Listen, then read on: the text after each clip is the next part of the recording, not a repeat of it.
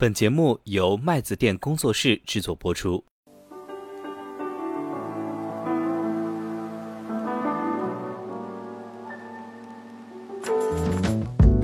国家对于外汇监管是有着一种执着，我们国家的这个外汇收支统计和平衡是非常重视的。银行其实对每一笔钱的进出都是有说法的。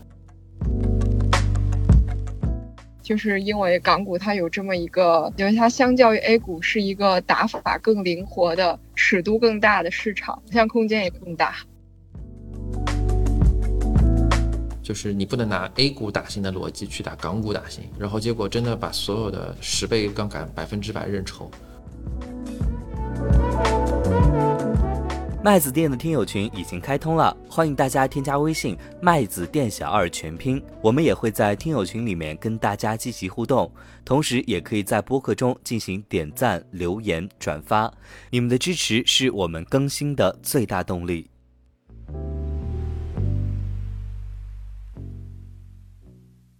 Hello，大家好，我是麦子店小二，在周六的晚上又跟大家通过电波相见了。今天是我们非常专业的一期啊，我们请到了我们的小浣熊老师，跟大家打个招呼。Hello，大家好。啊，还有我们的啊新伙伴啊企鹅妹妹通过电话跟我们接入，企鹅妹妹跟大家打招呼吧。Hello，大家好。啊，企鹅妹妹的声音好甜美啊。今天我们的话题呢是围绕着一个最近还挺受人关注的一个新闻，这新闻是什么呢？小浣熊老师。是有两家这个也是，哎，有一家也是动物界的这个嗯证券公司，反正境外证券公司被它的 App 在中国境内下架了，嗯，我能说名字吗？合规吗？啊可以啊，这个啊啊可以的是吧？都不是公开新闻嘛，这个啊是，对啊，就是富途和老虎，对吧？啊，其实富途和老虎应该是一个代表，对，因为他们俩比较大嘛，而且上市了，而且上市了，对对对，可能受的关注比较多。但其实我们了解下来，应该还是整个互联网证券，就港股的互联网证券，在国内的一个经营，好像都受到了类似的一些监管的要求，对吧？呃，是的，是的，就是今天我们就聊聊富途和老虎的这一系列的事件啊，以及由此引发我们对于整个行业的一些看法吧。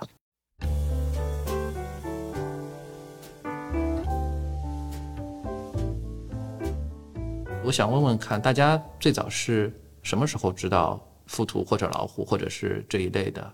互联网证券的？呃，我这边的话，感觉是一七一八年，嗯、那个时候工作也不是太久，然后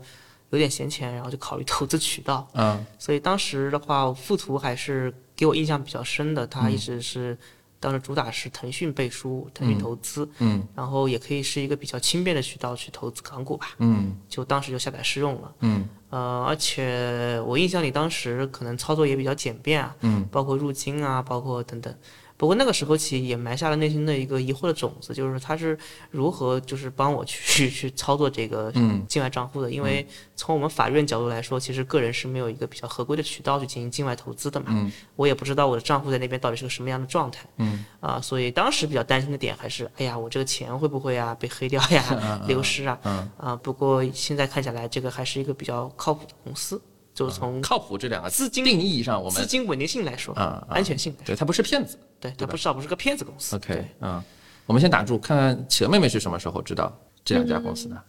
我其实应该是先了解到港股市场，然后才反过来去想有什么机会可以参与到港股市场。其实也是因为在中间有几年的时候，港股市场就是大家所知道的港股打新非常的火热，嗯很多那个时候我其实是有见到过内地所谓的开户团，香港是开银行账户的，或者是到券商去开证券账户的，就是是有类似这样的旅行团去做这样的事，就是为了说能够去参与到港股的打新。嗯，然后你自己也参与了一把，然后就知道了这两家公司是吗？我印象里，我其实是在当时能够接触到的互联网券商那里都开了户，因为我自己是有香港的银行账户的，嗯。所以我就是甚至就人肉比对了一下各个 APP，嗯。比如说呃富途、华盛、老虎，就这几个比较主流的，对。我，都有尝试过，嗯。后来发现其实就是下架的这两款 APP 还是操作起来最流畅的两个。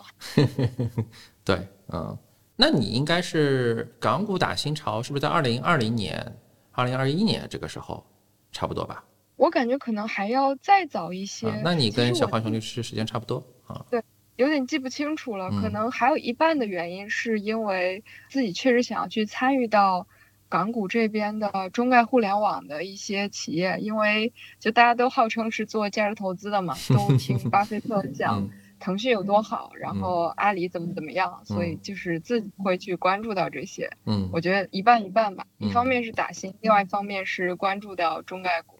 对，我可能比你们两个要再早一点，因为我的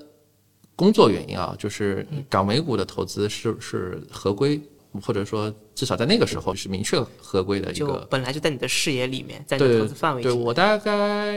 二零一三一四年吧就哦，开始、那可太早了。就开始做境外的一些股票投资。我跟企鹅妹妹有一点像，就是因为我我之前反正在国外有有念书嘛，有念书那个时候有银行账号，所以就是也是用之前当时留下来的这个钱啊，然后做了一些这个闲钱的理财吧啊。然后当时用的是那个美国的一家很大的头部的一家这个呃互联网证券在线经纪商，美国那边叫 Online Broker 啊，然后不是很好用。我是怎么知道这两家或者说这一类公司的？就是因为当时美国的那些税收的填报啊，美股的税收填报啊，然后一些这个个人身份的一些 KYC，嗯，非常的繁琐，嗯而且它没有一个 guidance 很好的 guidance 来指导你一个中国人怎么去填报一些中国人没有，比如说你在美国的邮编啊这些东西，嗯啊，他没有办法，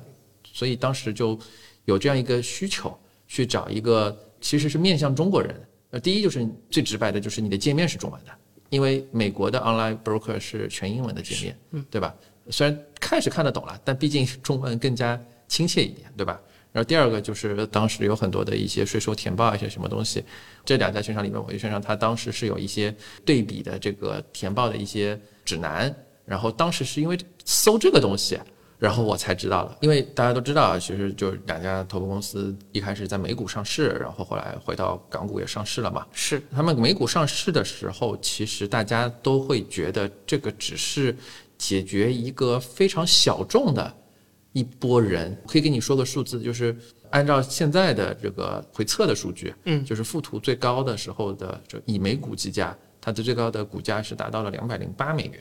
什么概念呢？它的整个市值折合人民币大概两千亿人民币的市值，大概中等规模以上的券 no 商。no no no no no，绝对不是中等啊，啊，就是头部券商才有的水平。著名的三中一华啊，再加上一个东方财富，就国内市值最高的几家证券公司，差不多就是这样一个市值水平。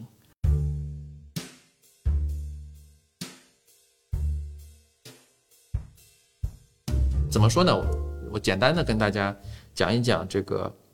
故事，就是刚才我们话说回来啊，回到就是刚才二零，其实是一八年左右的时候，他们刚上市，刚上市的时候呢，大家会觉得投资人就会觉得这两家其实是一种小而美的公司啊，对但是它在一个垂直细分领域做到了一些服务特定中国居民或者说一些特定看中文的居民的海外投资的诉求。是啊，然后呢，后来呢，就是其实企鹅妹妹就是这一波上涨的一个非常典型的用户，就是在小米上市的，其实对以小米上市为这个非常关键的一个是的，时间点是的，。是的。我当时，呃，我第一个买的就是小米。顺便一提，当时小米的那个上市的那个负责人就周受资嘛，对就是，CFO 就对对对时代的这个头条的。对，所以其实呃，就是我们待会儿这个故事也会讲到周受资啊。哦就是当时就是富途，因为它其实有一堆国内的用户，是然后在港股，但是因为传统的这个经纪公司，它其实主要的营业收入是佣金收入对嘛，佣金，brokerage 的这个费，对，但是佣金收入其实是比较低的，是的所以它的营业收入一直没有特别好是的。啊。包括现在中国券商也是这样，就是内资券商，其实经济业务的占比一直在下降，对对，经济只是一个导流的东西。然后这件事情发生的转折点就是富途的这个联合创始人去找了周受资，说我要参与小米的这个 IPO 的承销团，当时他其实只是一个 JBR，就是 Joint Book Runner，就是大家可以简单理解，就是所有的承销团里边最底层的那些。对对，但是他一度就应该是应该叫铺级管理人什么的，对，一个名字联合部级管理人对 Joint 对 Book 是 Runner，是对，就是大家可以理解为就是最底层的那些承销团，但是富途承销了整个小米 IPO 百分之二十的份额，嗯啊，所以大受很震惊。对，然后也分了也分了很多的承销费。从这个时间开始，然后整个的风口就起来了。那什么风口呢？就是港股上市。首先，在以小米为代表，其实后面出现了大概三四年的一个港股上市的小高峰，小高峰红利期，然后有很多非常特别大型的，然后知名的一些这个国内的互联网企业，然后赴港上市。是。然后在此其中呢，因为传统的这个港股上市的时候呢，就是一般来说是一家一堆中资券商加一堆外资券商，是。他们在承销的过程中，IPO 承销的过程中是有分工的，是的，是的，就是说外资券商一般负责外国的投资人，然后中资券商一般负责本地和这个内地的投资人，香港本地和内地的投资人。对，这个可能给大家介绍一下，就是港股其实是个全球市场，对它是全球发售的，对所以它其实路演的这个对象也是分为由券商自己去负责对接国内国外的投资人，没错，所以这一些反而呃，但是这一些投资人基本上像港股的传统投资人，基本上都是机构投资人。呃，是的，对对，基金啊，或者保险啊，或者是一些其他的一些主权主权基金。对，但是呃，个人是很少的。传统的意义上来讲呢，就是像某一些我们前期 上前两期聊到的这个 UBS 啊和 CS 啊，对。他们会提供一些高净值高净值客户，哎，哪个比如说大佬，然后在瑞银有一个理财账户、私人银行账户，然后说啊，我投个几百万吧。这种有，但是很少见，而且一般来说也不会占到整个 IPO 的这个盘子，就是认筹盘子的一个主流。是。但是小米这个上市的时候，大家发现了一个问题，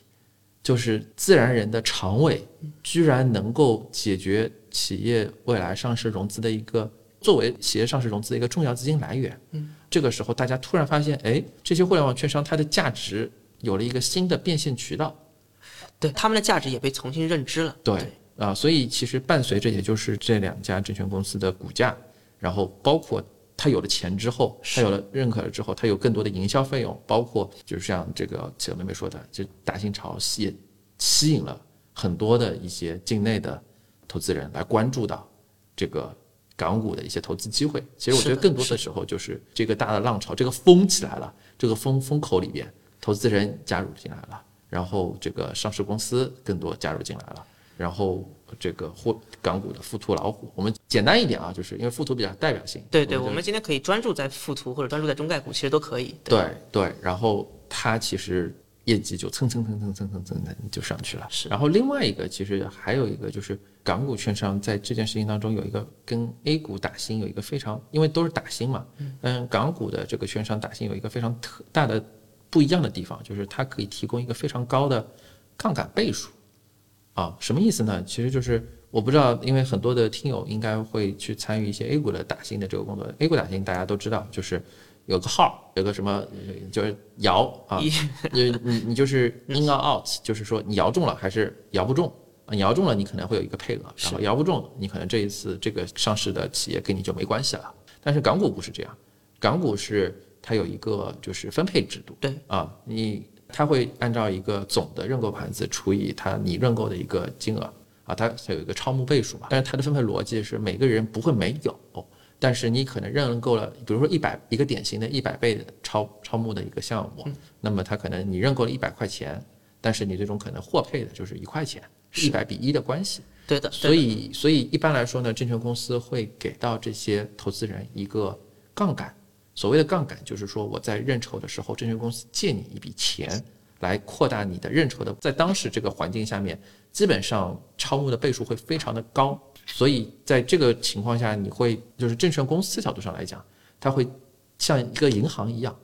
给你一笔授信，这笔授信大概三四天啊，一个星期以内，然后利率大概也也不是很高。然后对你对于一个打新的个人投资者来说，它可能并不是一个很很高的一个绝对的一个财务费用，但是对于证券公司来说，如果你每周都有这样子的一个打新的机会，你每周都会借这么多的钱给到一个这个投资人，或者是给到千千万万投资人，是他赚疯了 啊！最核心的还是说这个这一波整个浪潮其实是就是乘风而起的，对，它就是在那个风口上的，我不知道是不是猪啊，但是确实它飞得很高。是个老虎。对对，其实我理解这个也是形成了一个散户和这个经纪商在港股发行表现上的一个良性互动。呃循环的逻辑吧。共振，我会这么说。就是对，嗯，对，就是后面就形成了，其实呃，券商很愿意去做这样的一个融资的生意，然后呢，散户这边的认购倍数又变成了一个发行的这么一个市场的风向标，就是大家会去通过散户认购的倍数来看这个公司的市场的热度，甚至也有人去梳理，就是说散户认购的倍数和它未来上市后走向嗯。会不会破发，对，对。然后能够涨多少这样的一个逻辑关系，所以这个逻辑慢慢慢就越夯越实。市场就在这里建立了共识嘛。中国券商也不是没有这个东西嘛，就所谓的融资融券嘛。对，但其实中国老百姓，我不知道个人大家有没有开过融资融券账户，其实是有一些那个要求的，对，要存够多少钱。但其实，呃，这几家，五十万吧，呃，对，五十万。对但这几家挺高的。对，嗯而且那个融资也是要去买券嘛，对就打新是不可以的。对，其实不知道大家有没有用过这这几个互联网券商，他们的其实要求要求对对、嗯非常灵活，其实没有什么条件的，嗯或者我们可以说就是零门槛吧。嗯，其实有一阵子，其实你打开这个这几个 app，它你你它也会提醒你了，然后一打开就是说今日有几只打新，嗯对然后它的那个灵活到什么程度，它是有这个打新打中了还可以给你返点现的，嗯，这样一种很灵活的、很互联网式的打法，对，很互联网，我只很很真的是很互联网。很互联网。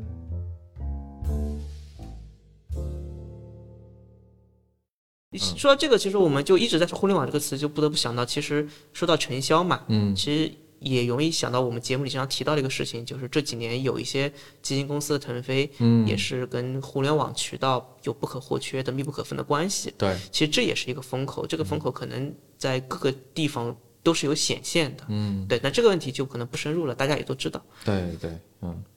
所以这个是这个奏鸣曲一直奏鸣到了，我感觉二一年就看你怎么去判断它哪个时候会被监管的。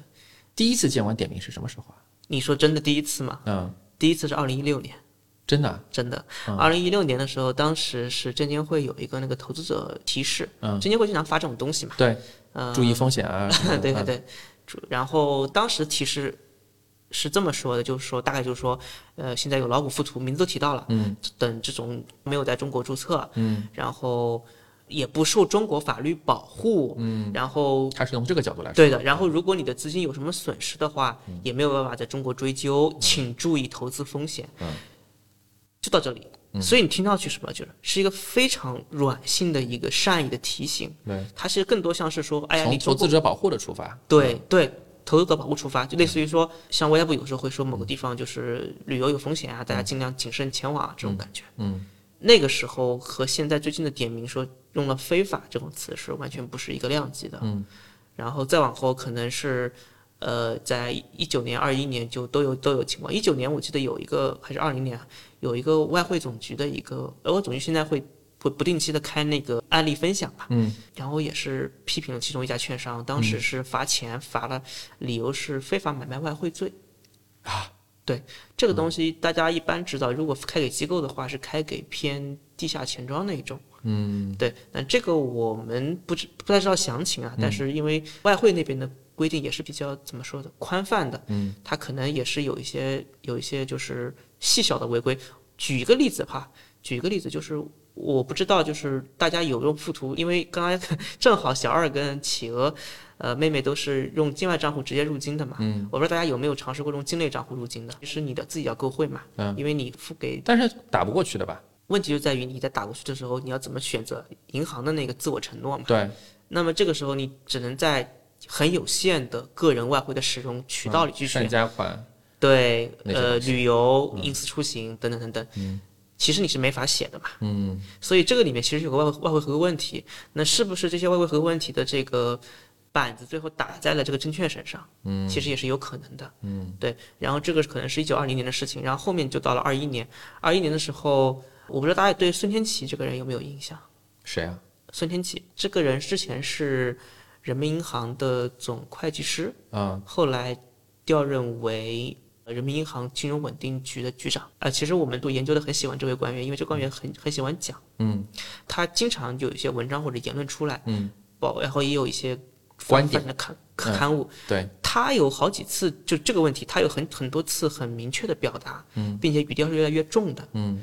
他有说，当时他点名的是老虎啊，嗯，他是说我就知道有个券商可以买美股，嗯，然后呢我就进去看，然后发现他每一步都中文操作，嗯，然后他意思就是说你其实就是一个中国的券商，嗯，你无非拿了一个美国的牌照，broker 的牌照，对，然后你回来给我们做，对。他用的这个词叫非法驾驶，嗯他是说你其实是不能就这样打包成怪物就这样过来做的。对，后来也有一些更重的说法，就是我们了解到这个事情很多是去年下半年，嗯，有证监会的直接批评嘛，嗯，但其实，在前两年，大家看孙天奇的一些，报道的时候，对他都已经很明确的在说这个老虎附图的问题了，嗯，包括我记得很清楚是在二一年的下半年，嗯，当时老虎附图有有几天股价暴跌，嗯，当时是正好是孙有一段言论，嗯。然后又同时的话，那个个人信息保护法的那个大限将至，就是要要实施，嗯，所以当时坊间就是言论言论纷纷，就是说他们到底是哪个问题导致股价大跌，嗯，当然后来他们自己出来辟谣是按照那个来说的，是按照就是说他们在个人信息这一块可能有些问题，但现在已经在整改的合规当中了。数据附近那个问题，对对对，啊，所以我们要不就整体来说吧，就是你看它有外汇的问题，嗯，有投资者保护的问题，嗯，有数据的问题，嗯，那么它归根结底，它问题是什么？嗯，是什么呢？这个可能就讲的稍微有点法理一点。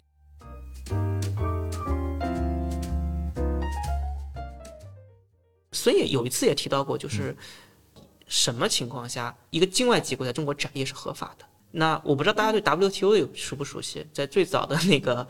Gates 的这个中中国的加入确加加入书在什么附件七嘛，嗯，有一套很大的表格，嗯，是中国从金融到互联网开放到的列表，列表，嗯，然后里面是分四类的，嗯，这四类一般被认为就是浮貌向下的四种方式，嗯，第一种是商业存在，嗯，第二种是跨境提供，第三种是什么？第四种是自然流动，嗯，反正举个简单的例子，四种就是说外国人在中国开一个医院，嗯，那么第二种是自然流动，是我中国人去外国的医院就医去出国、肉身出境，嗯，第三种是外国的医院直接向我提供服务，医疗服务，对。嗯。那么这个三跟四有点有点混淆，我们不细说。就是说，一般认为除了它在中国是商业存在之外，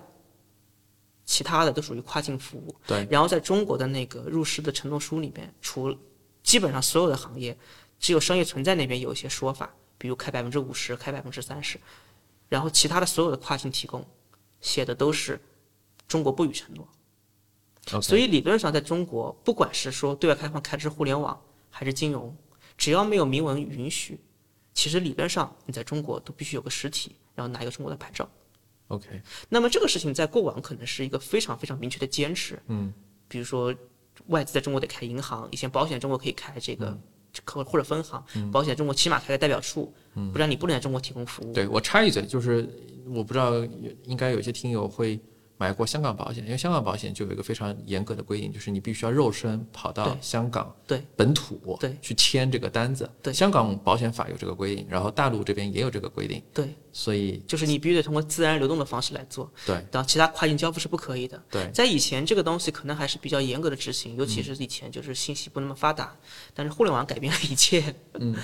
在互联网的情况下，这些事情本身它的这个这跨境和不跨境变得就是模糊模糊了模糊不清。对，我们就说我们今天不聊金融，我们就说一般的互联网信息服务，嗯，就是 ICP。大家知道一个很简单的标准，你在中国提供信息服务，你就要拿 ICP 证或者 ICP 背，就是说一个简单的，就是说你得去办个证嘛，对吧？嗯。那现在一个网站，中国人就是可以去登录它，那这种情况下，它算不算向中国人提供了这个网页服务呢？嗯，这个问题没有一个太明确的定论的。对对，所以这里就问题到就是一个监管层面的问题，就什么叫在中国？嗯，那么现在监管我们知道，他现在的想法是更加，他是他是趋向于去扩大解释这个问题的。我不知道大家有没有看到二零一九年末出的证券法，嗯，还有去年新出的那个证券和衍生和期货衍生品法，我们叫期衍法，嗯，呃，期货及和衍生品法，在这里面，它对于在中国的定义已经进一步绕开了。嗯，他会说中会说证券法的这个 这个这个适用范围不只是在中国有长臂管辖这个东西了。对，不只是在中国，嗯呃，即使在外国，但是对中国市场有影响的，嗯，也会纳入范围。嗯，在这个角度来说，其实像什么境外券商呀、境外的保险呀，都不是法外之地。嗯，所以它本来你不在中国去拿一个牌照设立一个实体，你就是违法的。所以这个角度来说，这个是这个是中国金融监管的一个比较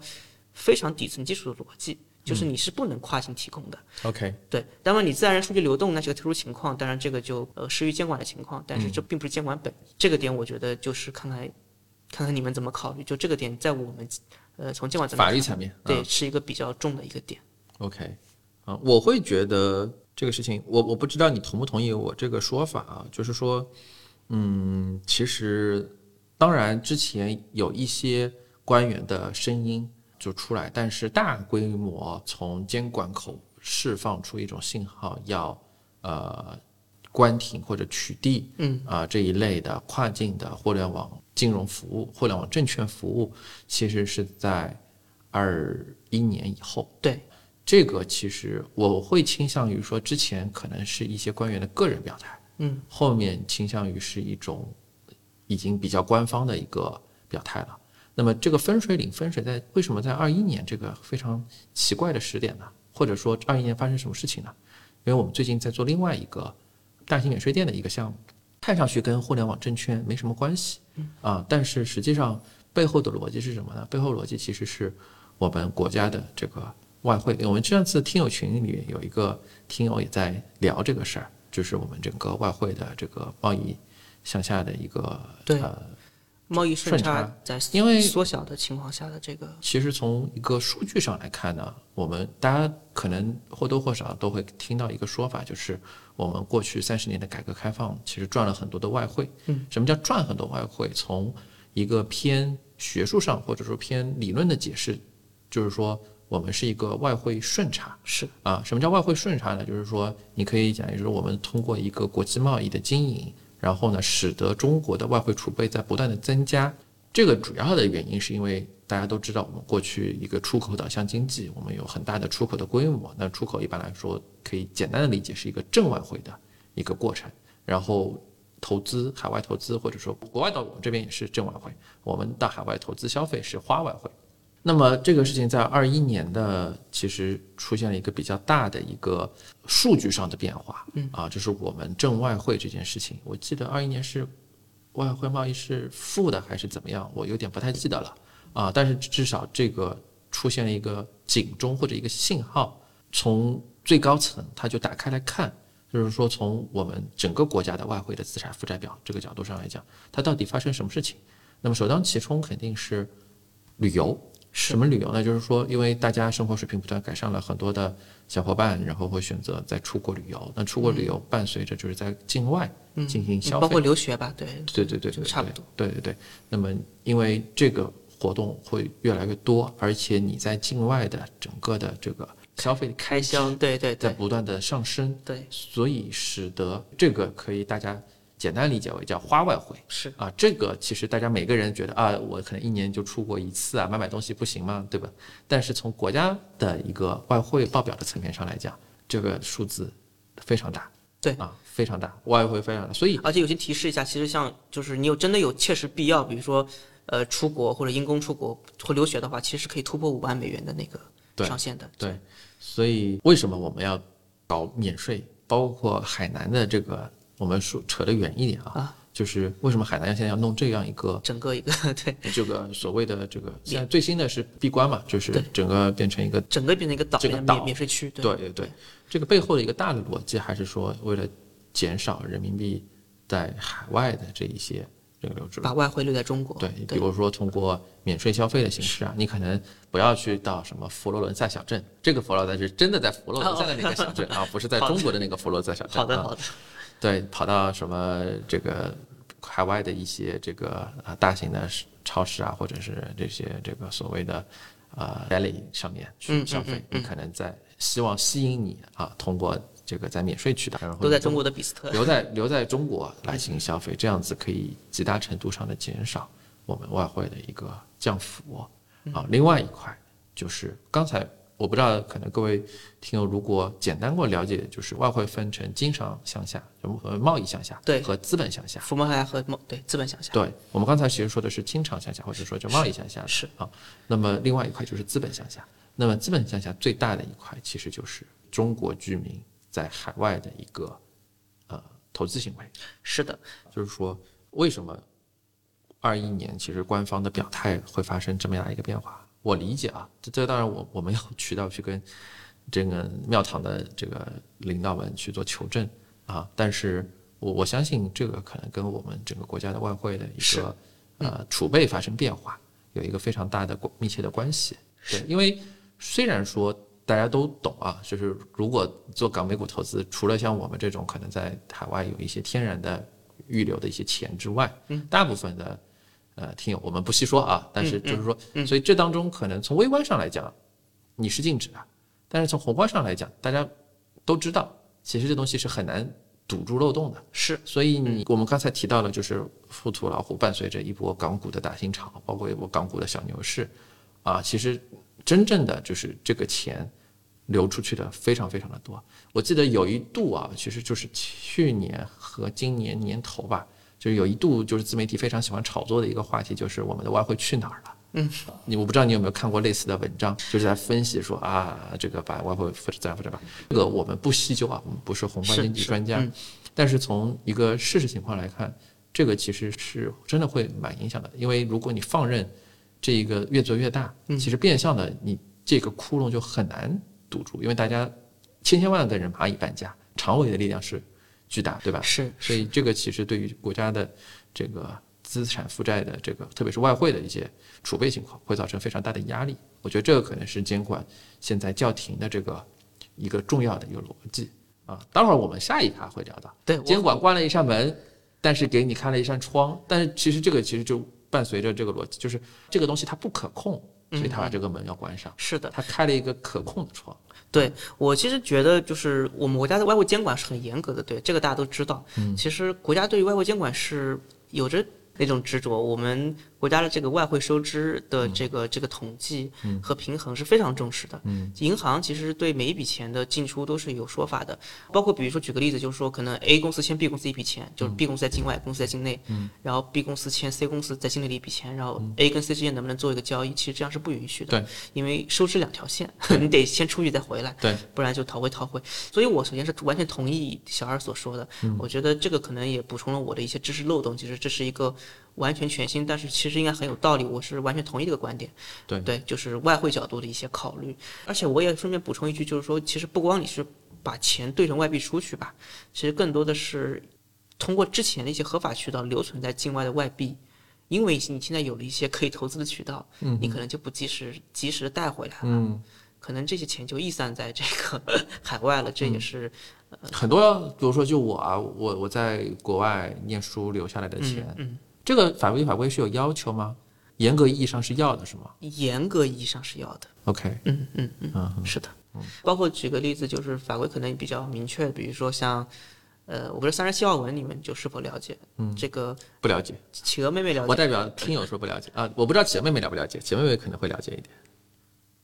对，这个应该是就是如果我们境内有做过海外融资的，或者是正规的法人向海外进行投资的，都会去了解的一个文件。对，三十七号文它前身有个叫七十五号文，然后它那个里面就明确说了，就是个人，因为这是一个三十七号文是个人法人投资情况下一个很特殊的一个，反正这就是监管允许的一个个人资金出境做股权投资的渠道。那么它是明确规定，就是如果有资金最后比如说因为你转股啊，或者是清算呀、资金就是清空的情况下，回不来的那情况对，他是要求一百八十天内弄回来。啊，然后这个法规虽然废止了，但是我印象里在外汇局的那些内部文件里，还有银行的指引里面还是有的。当然老问题了，就是说这个在实际监管中可能有一些就是管不到。对，就是、对，因为钱已经在外面了嘛。嗯，但这个我们就不细聊了吧。嗯，对，这个但是我完全同意外汇是一个嗯监管可能监管考虑的一个点。嗯，对，我不知道大家听听这个法人法语啊，是不是有？点深了，其实。对对对对，夜也深了，然后大家也听累了。其实这边就是很多一些很法理探讨，其实我们给大家是可能也尝试给大家就是提供一个不管是宏观还是微观，不管是监管还是说实践，给大家提供一个解释，就是为什么它会被逻辑，对逻辑是什么？嗯，但大家可能更关心的就是说，这个对对大家到底有什么很实际的影响？对。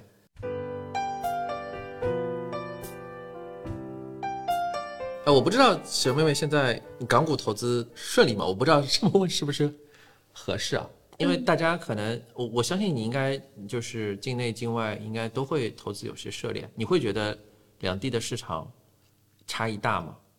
我就聊一聊。首先，我觉得大家对 A 股应该都是有很多的了解，或者至少是有非常丰深的体验。对对。但是我个人就是对港股的看法吧，其实因为我很早念书的时候也有在投行工作过，那个时候就然后参与的是港股的发行，嗯，所以对港股的认识，我的个人的感觉啊，就是港股它其实是一个非常总括的来说是一个非常鱼龙混杂的市场，就是它有一 批质地很好的公司，也是大家都耳熟能详的，比如说一些中字头的。以及我们头部的互联网的企业，嗯。啊，当然它还有更大的一批是一些小市值的，或者很多都是我们不知道在做什么的，啊，如果说完上不了 A 股，所以我就去香港了，我着急，嗯，我。就去香港。整个港股它在就是上市后的表现呢，可能也没有像 A 股这样，就是说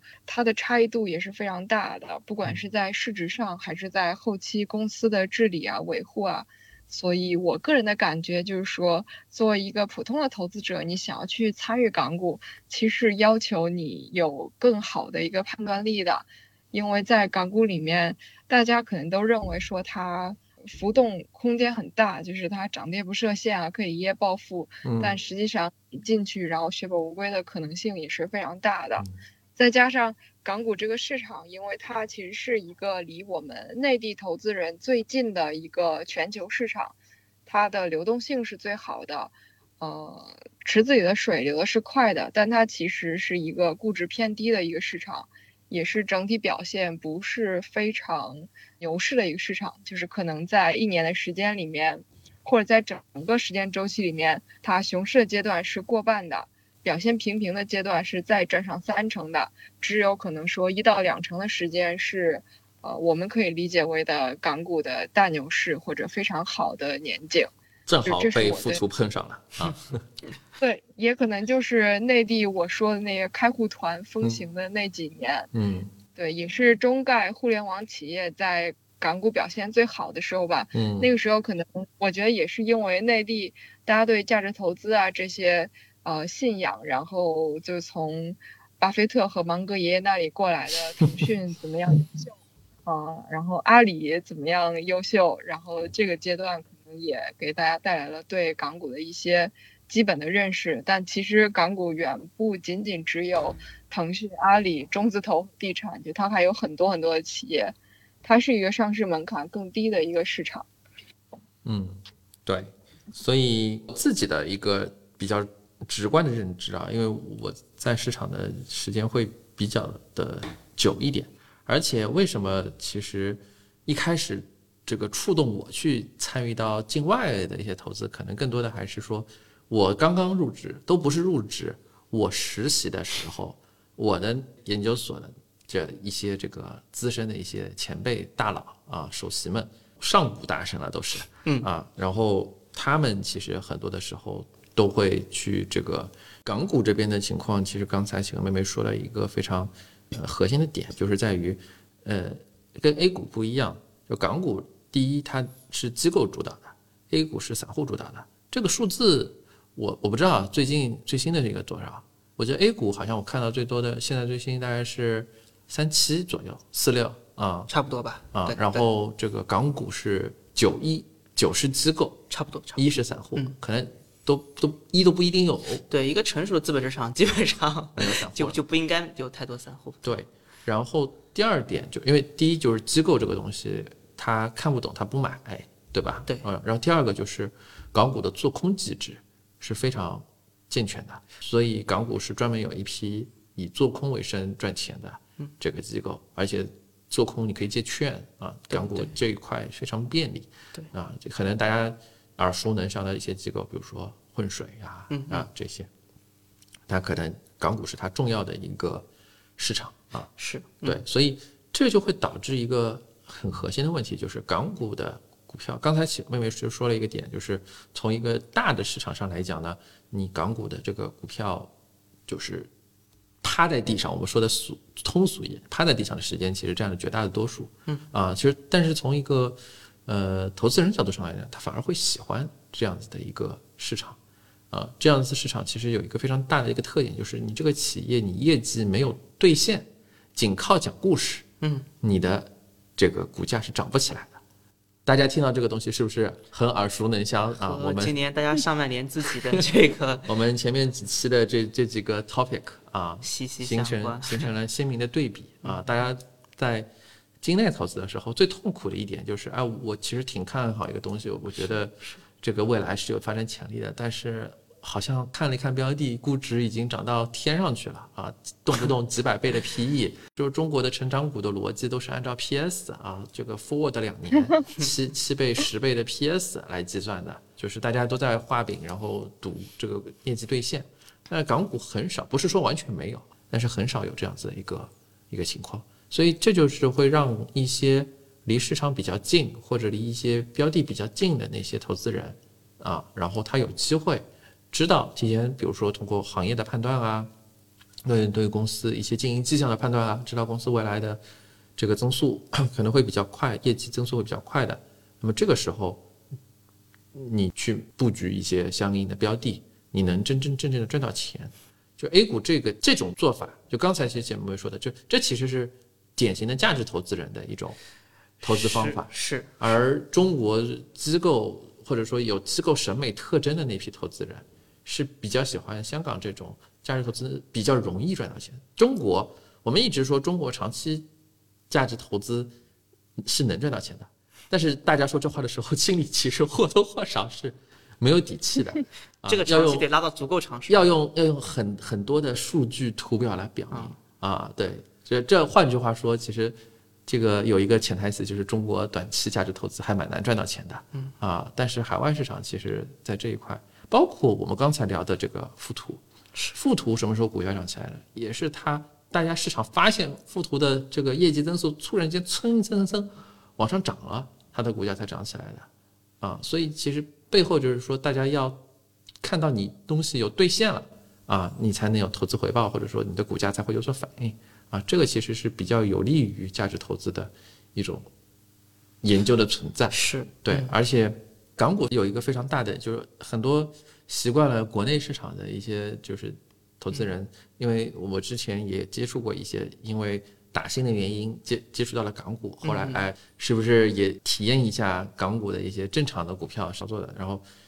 普遍比较受伤啊，受伤就是因为其实就是这个互联网巨头的这一波估值下调，然后但是我我想说的是，A 股其实有一个投资人有一个非常典型的行为特征，就是我亏了啊，我我就躺，嗯啊，我就装死，我不动，嗯啊，我不动，板块动，等一个板块轮动。等，反正这个这个总有总有一天风会吹回来的。等吹回来的时候，我解套了。哎，你别说，其实这个事情在 A 股还挺挺好用。我不能敢说这个东西正确或者不正确，但是它好用。在但是在港股这个事情吧，它就它就很不好用。这个当中呢，其实香港还是更现实啊。对，就跟大家分享一个，就是我们业界有一个非常典型的一个事件，什么叫？就是我不知道姐妹妹有没有接触过，就是当时在投行时候有没有接触过这种，就是我们比如说就是呃搞一家上市公司上市了，上市之后圈了十个这个呃基石，嗯，然后呢十十个基石都是一些私募基金啊、投资人什么的，然后港股是一个非常典型，它港股最被人诟病的其实就是缺乏流动性嘛，然后缺乏流动性，它就是说如果你卖了之后，可能股价会螺旋的下跌。所以港股有一个非常大的特点，就是刚随随着刚才就是说，A 股是反正流动性是不缺的，只要这个风吹回来了之后，你你躺下来的股票可能啊，真的可能会涨回来。那港股的时候呢，就会出现你的基石，比如说我的我们的十个基石 A B C D E F G，然后每个基石机构投资者他都有一个所谓的止损点啊，机构都是有纪律的，对对对，自然人是有点随意的。呃，机构呢可能是比如说 A 是百分之五，B 是百分之六，C 是百分之七，嗯是负的百分之七，然后一直到百分之十、十五、二十，然后它会出现一个什么现象呢？就是一个股票突然之间运气不好，嗯，发生一个什么事件，然后跌了百分之五，触发了第一个机构的一个止损线，对，第一个基石它就开始卖，然后卖了之后呢，港股的流动性很差，差了之后呢，没人接盘，没人接盘之后呢，它就触发第二一个机构的止损线，对，触发第二个阶段，再触发第三个，然后一轮一轮一轮一轮触发，最终股价跌个百分之三四十。但其实这个公司基本面没发生没有什么变化，没有什么变化。对，对，然后会发现这个公司就螺旋下降，嗯，然后就滋滋滋滋滋的下降了。其实这个公司其实还可以，是一个好公司，或者说是一个还不错的，而且机构都有一个就是。我不知道大家有没有接触过机构投资，就机构投资，它一般来说会有一个股票池这个概念。嗯嗯，就每一个公募基金也好，它都会有一个是，嗯，先入池，就是基金经理你去调研的时候，他会先跟你说啊，我看好一个票，我要先让它入池。对对。但机构一般来说它会有风控，嗯。啊，就是市值过小的是，的企业一般来说是进不了池的。对对对，啊，所以这就是说有一些中型的嗯。IPO 的港股上市公司，它因为这个不断的触发它的螺旋下滑，嗯。它它会跌破这个企业的入池线。嗯嗯，见到过有一些基金经理交流的时候会说，它跌了百分之三四十，我觉得这个公司很便宜，嗯，但是我是一个机构，对。它跌破了我的入池线了之后，我想买回来，买不回来了，是嗯是的，而港股又没有个人投资者可以帮他拖着一下，对，它系统上都卡死了嘛，对对，所以这就是一个 bug 对，啊、也不说 bug，反正就是机构都是有纪律的嘛，这没有办法的事情。对，所以这就是很多我其实我不知道嗯大家可能聊港股的时候，大家平时接触的比较少，我们在业界的时候可能还会有一些相关的项目啊，就是这个其实是很常见的一种港股这个上市之后螺旋下跌这种公司，其实非常非常多。一种现象，嗯，嗯，对，所以如果大家看港股，就是参与新股发行，有一些新股发行后，它的那个股价表现很奇怪，其实就是陷入了刚刚小二说的这个螺旋下跌的诅咒。对就是因为它如果做过 IPO 的话，就它锚定的有一部分投资人是上市首日就可以开始抛的。对嗯如果在中间他们的呃斡旋没有达成一致行动，有一家开始跑，那么就会出现这种砸盘一直跑，就是，A 触发了 B 的止损，B 触发了 C 的止损，对，就一一个一对个一个，嗯，对你看到它开盘的时候一下子哎涨起来了，然后紧接着股股价就跌了三四十，就是因为港股它有这么一个。就是我总结啊，就是它相较于 A 股是一个打法更灵活的、尺度更大的市场，对。想象空间也更大。对，就是这个这个想象空间，包括向上的想象空间对对对和向下的想象空间。都有。对对，所以其实，嗯，也不得不说吧，就是很多听友因为或少的原因，或者说各种各样的原因，在过去的一段小牛市的二零到二二年吧，因为我们参加选题会的时候，我们有几个小伙伴就在说，就是因为当时那波打新热潮啊，然后有所斩获，然后接触到了港股吧，嗯啊，但是这段时间感觉好像这个收益不是很好，所以我们其实在这个节目里面这一个部分吧，其实也就是简单或因为要确实你往深了说，还是有蛮多不一样的地方啊。港股有港股的好，比如说刚才前妹妹说了，港股有很多 A 股没有的好的标的啊，代表了我们一直说代表了中国经济未来发展的方向。啊，然后港股也有港股的优势，比如说刚才说的这个港股，如果你业绩没有兑现，股价是不会涨起来的。嗯啊，然后第三，但是港股有港股不好的地方啊，就是港股的这个它个真实，没情绪，冷漠。对，就像那个茫茫的宇宙，对吧？没有声音，对吧？就是那种躺下来装死是不行的啊，有很有可能就跌到粉单市场去了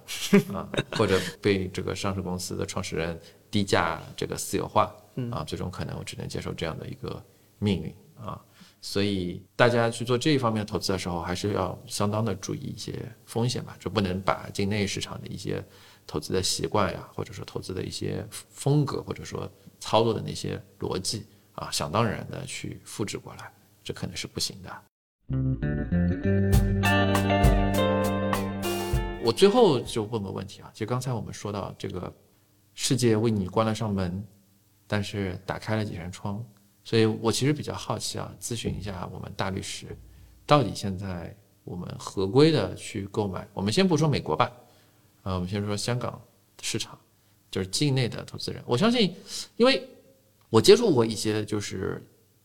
庙堂的人吧，啊，就是说其实当然我们刚才说的一些大逻辑、宏观叙事，包括证监会对于一些跨境就是监管的一些严格程度是事实。但是，毕竟香港的公司还是中国公司为主啊，所以庙堂里边还是有一很多的一派声音是要支持，包括现在我们搞上一期录中特估，嗯，对吧？就是说，港股是中特估的一个重什么重灾区是吧？啊，承接中呃遍地遍地零点二、零点三倍的银行股啊，这这一块其实还是有很多声音要去。扶持或者支持中国的资金去参与到港股的市场当中，所以其实还是开了一些窗口的，对吧？这个你能给我们介绍一下吗？这个就谈谈自己的理解。第一个就是还是强调一下，就是门没有关死，也是按照监管的表达嘛，就应该是说的是存量用户继续使用，呃，没有那么明确吧，就是说有序控制啊之类的。OK，包括你像 App 下架这种事情，其实大家都了解，就是这个是对新用户的一个，类似于当年滴滴的这种，对对对，嗯，就是它可能就是新用户这边可能暂时就这个措施就不要再引流了，但存量用户也并没有说要一一步清退。我们可以举一个例子吧，就是说前两年有那个又有一次全口径对于虚拟货币的一个禁止，OK，呃，当时就是虚拟货币之前有几年吧，其实也属于就是实操中有一些空间的地带。就是去年还是前年有一次大的整治，嗯，当时就是上升到刑法高度，就是说，呃，你这些境外的交易所在中国境内可能有一些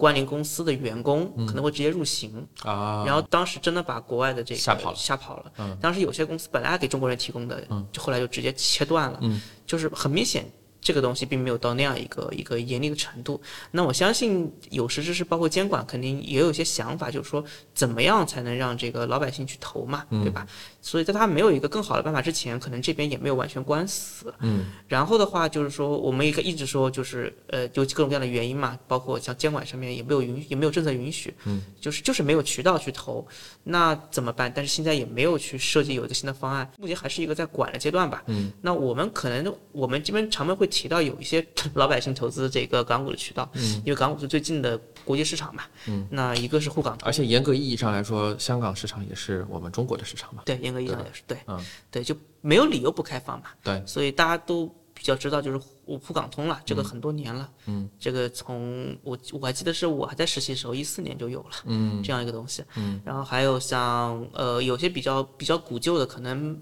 就是也后来被证明不太成功的东西，嗯，比如有个东西叫中港基金互认，MRF。我不知道大家有没有知道这个东西的，嗯，呃，还在有在做，还是有几个基金是互认的，但是就是香港的基金产品，你可以通过中国基金公司去买，这个是不是有地域限制啊？没有这个没有，这个没有，嗯，然后还有理财通，理财通是什么？就是南向我只知道鹅厂的那个理财通，呃，对对对，那个也叫理财通，对，就是但这个应该不是那个是吧？呃，不是那个，不是不是鹅厂那个，不是那个南南南向通，就是在理财通里面的一个一个分类，就是通过理财产品那边，它其实是银保监那那那一侧的，嗯哼，对，它是可以通过另外一个监管部门对对也开了一个口子，口子，对，嗯。通过理财产品来来来变相的去买这个香港的标的，嗯，可能就这些吧。然后哦，还有 QD 啦，QD 大家都很熟悉的对，我们的听友们都是呃老记名了。这个如果买了坤坤，应该对 QD 不是不会很陌生，对吧？坤神，对嗯对对，包括 QD，然后应该可能就这些了吧，就大概大概是这些。嗯，然后还有一些可能有些就是可能因为不知道该怎么说，就是还有可能还有一些你如果是高净值客户，你自然还有一些办法吧。总而言之，就是说，一方面，嗯，跨境监管是有在变严吧，嗯，像像像今年二三月份的时候，也有提到，这个时候中资券商的这个香港分支机构不得再给那个中国的老百姓提供开户服务了。对我我记得应该是国军香港嗯，啊出了一个公告啊，对对对但其实背后是基本上所有的这个都拿到了对对，监管的一些这个一些指指示引，对指示啊。对，沪深港通里边的港股标的，其实这个我没有具体研究，我不知道企鹅妹妹有没有研究过。应该基本上大家除了个别，我记得是不是同股不同权的买不到？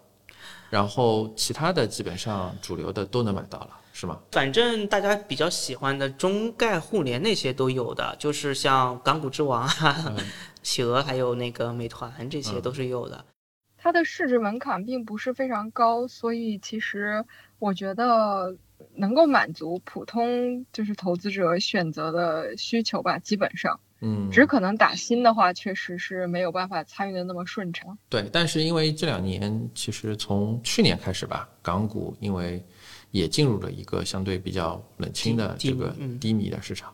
啊，所以这个对，其实我也有看到讨论，就是说这两个 A P P 下架，可能在另一个角度来说。对于普通的跟热度上去投资人，不一定是一件坏事。对，因为按照这这两年港股的表现，你去参与打新，十个有八个都是表现不佳的。对，所以对，还就他减少了大家的入率。刚才对我们忘了忘了说这个了，其实就是这也是一个很典型的，就是你不能拿 A 股打新的逻辑去打港股打新，嗯啊，然后结果真的把所有的十倍杠杆百分之百认筹。我我在某球上看到过一个帖子，就是给这个富途的 CEO 写信，一个投资者，然后就说啊，我没有想到他居然能百分之一百中，好像这个亏了大几百万吧，还有大几百万都是什么亲戚借的钱什么的，反正蛮惨的啊。但这个其实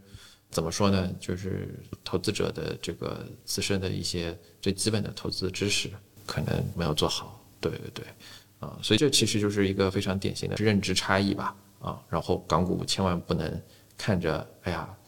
就是十倍杠杆，就是你你只能看到 upside，我们说的这不就是因为十倍杠杆 downside 也很厉害，所以就是亏起来的时候真的是 爹妈都不认识啊，所以还是还是要还是要怎么说呢？如果大家希望参与的话，我觉得可能更多的还是能够先去了解啊，去做做做研究，因为嗯，我我个人从我自身的一些。经历来看的话，我觉得这确实是一个研究能够产生价值的这么一个市场啊，而且更多的时候，我认为从我自己当时的一些切身的经验和我当年在研究所的一些切身经验，就是你不需要太担心你跟市场的意见不一样，就是你们很看好一个东西，但市场就是涨不起来或者怎么样啊，这个时候就是其实是如果你真的非常了解这个公司，非常了解这个行业，你拿着，因为。他很有可能就是他在等他的业绩兑现，啊，你业绩兑现了，他如果你真的看好他的业绩真的兑现了，那你相信应该是未来是有这个上涨的，啊，这就是我我跟很多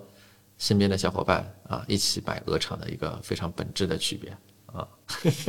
扯到扯到远了，对对，我觉得还是很多人会说这是他们人生中铭心刻骨的一场投资失败，啊，我会说这个是不是失败，我们。先走着看吧。对，这这段时间其实大家也都在蓄势待发，让子弹再飞一会儿，让子弹再飞一会儿吧。对，我是持同样观点的，因为我也是以这个心态持有鹅厂的，我也不着急。我现在觉得 A P P 下架了更好，我就更加变成一个长线的价值投资者。卖了就买不回来了，对吧？嗯，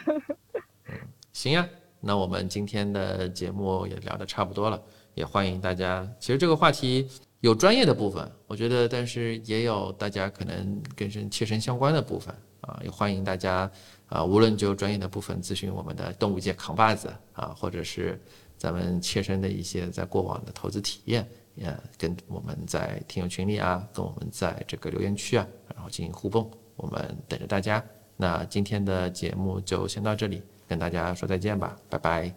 拜拜，拜拜，嗯，拜拜。